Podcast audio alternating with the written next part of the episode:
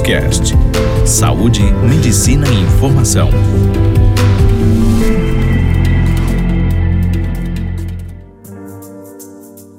Olá, meu nome é Nilza Bueno, eu sou fisioterapeuta pélvica e é um prazer estar aqui com vocês de novo para a gente continuar a nossa conversa sobre a fisioterapia na endometriose.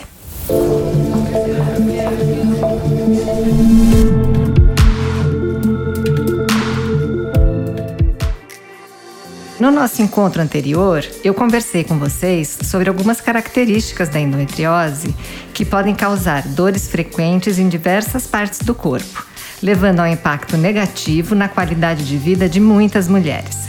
E antes de continuar, eu quero alinhar minha fala no sentido de esclarecer que, quando utilizo o termo mulher, eu estou me referindo a todas as individualidades que possuem útero e anexos e que podem não se identificar dessa forma, mas sofrerão da mesma maneira com a manifestação dos sintomas da endometriose.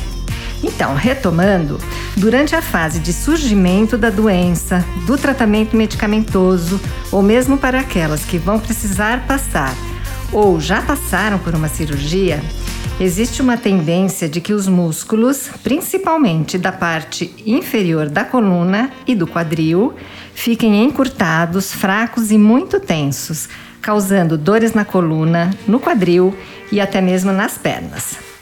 E o que nós vemos é que é bem comum que uma pessoa que sente dores frequentes na região do abdômen ou da coluna, ela se curve para frente na tentativa de procurar uma posição que ajude a diminuir essa dor que essa pessoa tensione os ombros, as pernas, tensione a musculatura do rosto e da boca, de tal forma que a própria respiração pode se tornar mais curta e acelerada, alimentando o ciclo ansiedade-dor, ansiedade-dor.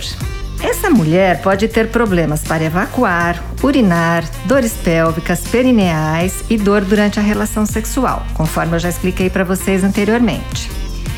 Se a endometriose, além de tudo, estiver próxima a terminações nervosas, é comum aparecerem sintomas como dor em queimação, dormência, diminuição de sensibilidade ou sensação de choques na região do quadril, nos órgãos genitais, no períneo e no ânus. São dores que geralmente pioram na posição sentada ou com roupas muito apertadas. E nunca podemos esquecer que a grande maioria dessas mulheres que passam pela endometriose vão ter algum tipo de dor ou de desconforto sexual. Entre a fase de instalação da doença, do diagnóstico e do tratamento, podem se passar meses ou anos, de tal forma que os sintomas físicos que se repetem ao longo desse tempo podem também fragilizar as mulheres psicologicamente. Agora vamos entender a importância da fisioterapia nesse contexto, então, de encurtamento, de má postura, de dor, de dor frequente, dor constante, né?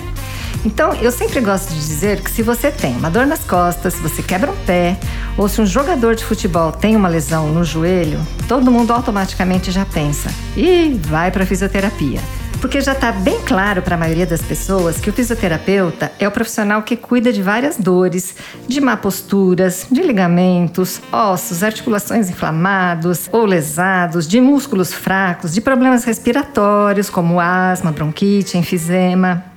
Então, pois bem, se nós olharmos para essa mulher com endometriose ou que passou pela cirurgia como tratamento, vamos perceber que ela tem sintomas parecidos como quem tem problemas de saúde, que tem origem nos ossos, nos músculos e nos tendões, nas articulações. Essa mulher com endometriose, ela tem sobretudo dor, que gera disfunção. Então, pensar na fisioterapia como mais uma opção terapêutica no tratamento da endometriose se torna muito simples de entender. A especialidade da fisioterapia, que foca seu olhar para a saúde dos segmentos abdominais e pélvicos, é a fisioterapia pélvica. A fisioterapia pélvica, além de auxiliar no controle da dor, vai ajudar essas mulheres a recuperarem a harmonização da postura, da respiração e das funcionalidades fecal, urinária e sexual. É muito importante que essas mulheres compreendam que, embora a fisioterapia não tenha recursos que curem a endometriose, ela tem recursos que minimizam os sinais e sintomas, colaborando durante o processo de tratamento com a manutenção da sua qualidade de vida. Vamos falar um pouquinho agora dos recursos, né? Do que, que a gente faz então nesta cliente que chega no consultório com a queixa de uma dor provocada ou de uma disfunção provocada pela endometriose. Em primeiro lugar, né, todo fisioterapeuta, antes de usar qualquer técnica, qualquer recurso, ele vai fazer uma entrevista, vai fazer uma avaliação do desenvolvimento da doença, da história dessa paciente, uma avaliação física. Então, é uma avaliação global que vai tentar olhar para essa mulher como uma totalidade. E a partir desta avaliação, então a gente vai lançar mão das técnicas próprias da fisioterapia, que são fundamentalmente sempre, sempre vai passar pelo exercício, né?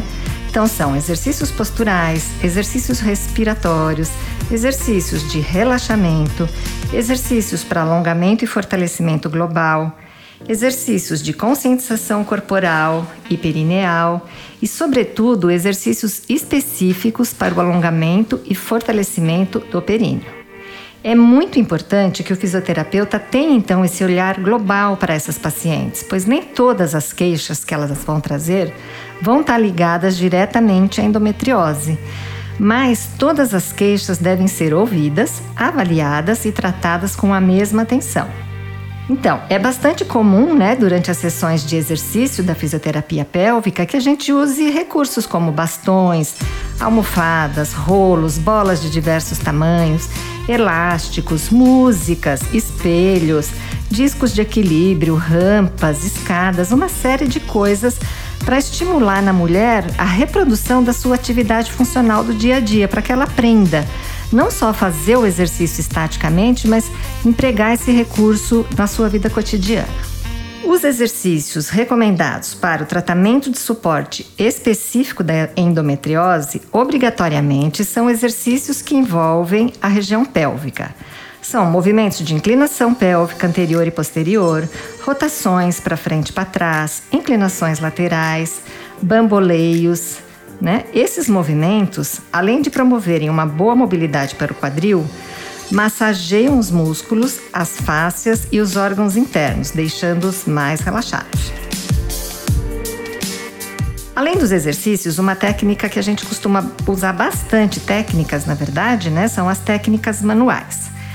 Aqui entram a massagem abdominal, a massagem pélvica e perineal, que é a massagem de Tiele, que nós usamos para promover o relaxamento e o alongamento perineal, e a liberação miofacial de pontos gatilhos, ou seja, pontos gatilhos são pequenos nódulos dolorosos que podem se manifestar em vários locais do corpo e que estão relacionados com a tensão, com a fraqueza, com a fragilidade então dessa musculatura pélvica e perineal. Podemos usar ainda os acessórios de treinamento perineal. Aqui a gente tem os pezinhos ou cones vaginais, as bolinhas de Benoit, os dilatadores vaginais, massageadores, exercitadores de pressão e o biofeedback mecânico. Esses acessórios são específicos para o alongamento, relaxamento ou fortalecimento, aí sim, especificamente da musculatura perineal. Temos ainda as terapias físicas anti-inflamatórias e que, por consequência, aliviam a dor, que são os recursos que têm como base o emprego de aparelhos, tubetes ou almofadas geradoras de calor ou frio, a eletroterapia ou TENS, a terapia por luz, as ondas sonoras ou a radiação. Então vamos começar falando um pouquinho do calor. Na termoterapia, utilizamos uma fonte geradora de calor como tratamento, com a intenção de aumentar o metabolismo local, a sedação de terminações nervosas e o relaxamento muscular. O calor, aplicado localmente na região do quadril e do períneo, relaxa os músculos e fáscias que sustentam os órgãos pélvicos, dilata os vasos sanguíneos e provoca o alívio da dor e a sedação, além de reduzir o espasmo muscular. O frio, podemos usar também o frio.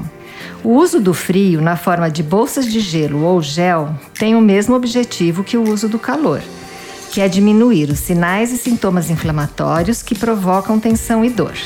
A escolha entre o calor ou o frio para as dores relacionadas à endometriose vai depender basicamente da preferência e opção de cada mulher. Usamos ainda a eletroterapia. Na eletroterapia, usamos o TENS como controle da dor e relaxamento muscular ou as correntes excitatórias, quando for necessário um programa de conscientização e fortalecimento muscular. Essas duas formas de correntes elétricas podem ser aplicadas diretamente na musculatura perineal e ajudam muito na normalização da função sexual. O ultrassom, o ultrassom terapêutico, a radiofrequência não ablativa e o laser são outros recursos anti-inflamatórios que auxiliam no alívio da dor, no relaxamento muscular, na recuperação tecidual de cicatrizes e aderências e na recuperação da funcionalidade muscular. O biofeedback. O biofeedback é uma técnica que facilita a identificação e o treinamento dos músculos perineais profundos. É considerada uma técnica de apoio, um recurso específico do fisioterapeuta pélvico para o treinamento funcional do assoalho pélvico. No biofeedback, a mulher aprende a fazer os exercícios de fortalecimento, relaxamento perineal, os famosos exercícios de Kegel, e exercícios como aqueles aplicados no pompoarismo, com o auxílio do recurso visual e sonoro de um jogo interativo no computador. Todas essas terapias são muito bem toleradas pelas pacientes, são empregadas sem exacerbação da dor que elas já trazem e podem ser utilizadas diretamente sobre a parte externa do períneo e da vulva, auxiliando na recuperação e reabilitação perineal que é fundamental para a recuperação funcional do intestino e a normalização das funções urinária e sexual. E por último, né, mas não menos importante, cabe ao fisioterapeuta auxiliar essas mulheres a compreenderem a endometriose e sua relação com seu bem-estar físico, psicológico, emocional e social. Ao se empoderar de técnicas que podem utilizar em casa durante uma crise de dor e ao perceber que existem profissionais especializados e disponíveis para ajudar, essas mulheres passam a compreender que, apesar de tudo o que aconteceu ao seu organismo, ela sempre terá um papel decisivo sobre a sua própria história e seu cotidiano. A dor, os medos e angústias que ainda sente ou um dia sentiu não devem ser vistas como sentimentos que definem essas mulheres. Esses sentimentos, eles podem ser superados mais facilmente com o auxílio dos profissionais especializados da equipe multidisciplinar que atuarão como facilitadores da jornada individual de recuperação e cura de cada uma. O envolvimento e a adesão das pacientes são aspectos inegociáveis do tratamento. Eu sempre gosto de dizer, o fisioterapeuta, ele é só o facilitador. Quem vai à sessão de fisioterapia, quem pratica os exercícios em casa, quem busca um estilo de vida mais satisfatório, quem muda hábitos alimentares, é o paciente, é essa mulher, é ela que está investindo na sua saúde. O fisioterapeuta vai estar ajudando, facilitando. E para finalizar, eu quero compartilhar né, com vocês a minha crença particular de que, sejam quais forem as dificuldades que encontramos pela vida, sempre podemos ficar melhores. E que estamos todos compartilhando momentos de aflições e expectativas, mas toda travessia, por pior que seja, pode ser facilitada se temos do nosso lado alguém que nos acolha e nos guie. Obrigada.